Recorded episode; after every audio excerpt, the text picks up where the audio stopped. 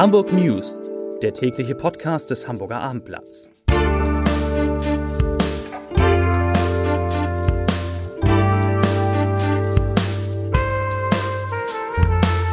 Hallo, moin, moin und herzlich willkommen. Mein Name ist Matthias Iken und ich verrate Ihnen, wieso die Bürgerschaft nun mit einer Stimme spricht, weshalb der Bürgermeister Druck beim Verbot des Islamischen Zentrums Hamburg macht und warum die Baugenehmigungen in Hamburg dramatisch zurückgehen. Doch zunächst der Blick auf die meistgelesenen Artikel auf abendblatt.de.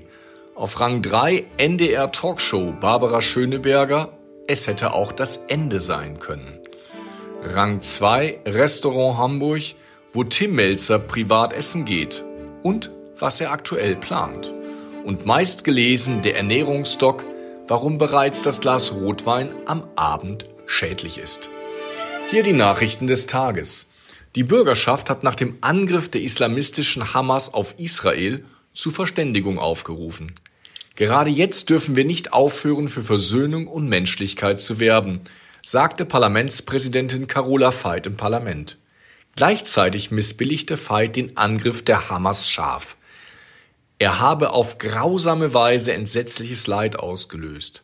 Wir verurteilen den Angriff aufs Schärfste genauso wie wir diejenigen verurteilen, die sich an die Seite von Terroristen stellen, betonte sie. Im Namen der hamburgischen Bürgerschaft spreche ich den Opfern und ihren Angehörigen unser tiefes Mitgefühl aus. Gleichzeitig betonte Veit, wir stehen fest an der Seite des israelischen Volkes, dem wir in tiefer Freundschaft verbunden sind. Hamburgs Bürgermeister Peter Tschentscher macht Druck bei der von vielen Seiten geforderten Schließung des Islamischen Zentrums Hamburg. Ein generelles Verbot des IZH fällt in die Zuständigkeiten des Bundesministeriums des Innern. Es wird vom Senat aufgrund der Erkenntnisse des Landesamtes für Verfassungsschutz ausdrücklich begrüßt und unterstützt, sagte der SPD-Politiker unserer Zeitung. Das IZH sei in den vergangenen Jahren vom Verfassungsschutz sorgfältig beobachtet worden, um gerichtlich belastbare Informationen für das weitere Vorgehen zu erhalten. Im vergangenen Jahr habe die Innenbehörde den IZH-Vize ausgewiesen und die Ausweisung auch gerichtlich durchgesetzt. Der Senat toleriert keine Aktivitäten, die gegen die verfassungsmäßige Ordnung, den Gedanken der Völkerverständigung und das Existenzrecht Israels gerichtet sind, betonte Tschentscher. Unterdessen soll es in der kommenden Woche eine Pro-Palästina-Demonstration in Hamburg geben. Nach Abendblattinformationen werden am Mittwoch gegen 17 Uhr bis zu 500 Teilnehmer auf dem Rathausmarkt erwartet. Es sei geplant, schweigend und mit Kerzen der Palästinenser und ihrer Situation zu gedenken. Bei dem Organisator soll es sich um eine Privatperson handeln, die bereits die Palästina-freundliche Demonstration am 15. Mai geplant hatte.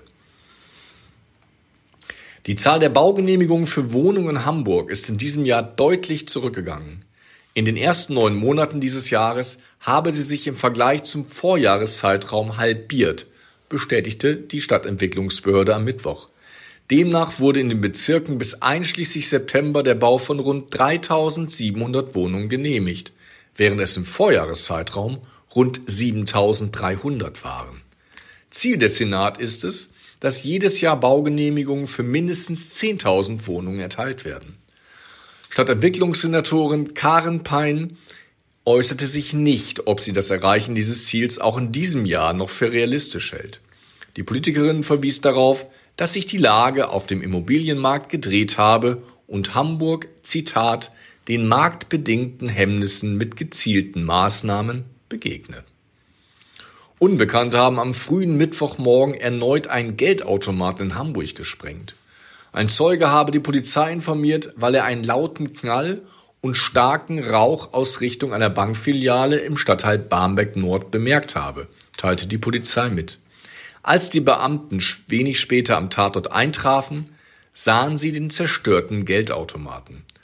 Durch die Detonation wurden darüber hinaus der Eingangsbereich der Bank sowie vier in der Nähe geparkte Autos durch umherfliegende Trümmerteile beschädigt.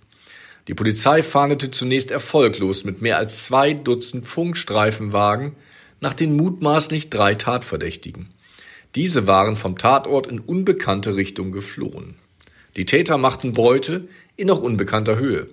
Die Kriminalpolizei prüft nun, ob die Tat in Zusammenhang mit ähnlich gelagerten Vorfällen steht. Am frühen Montagmorgen war ein Geldautomat in Winterhude gesprengt worden. Ende September wurde in Lurup im Vorraum einer Bank ein Geldautomat in die Luft gejagt. Das waren die Nachrichten des Tages.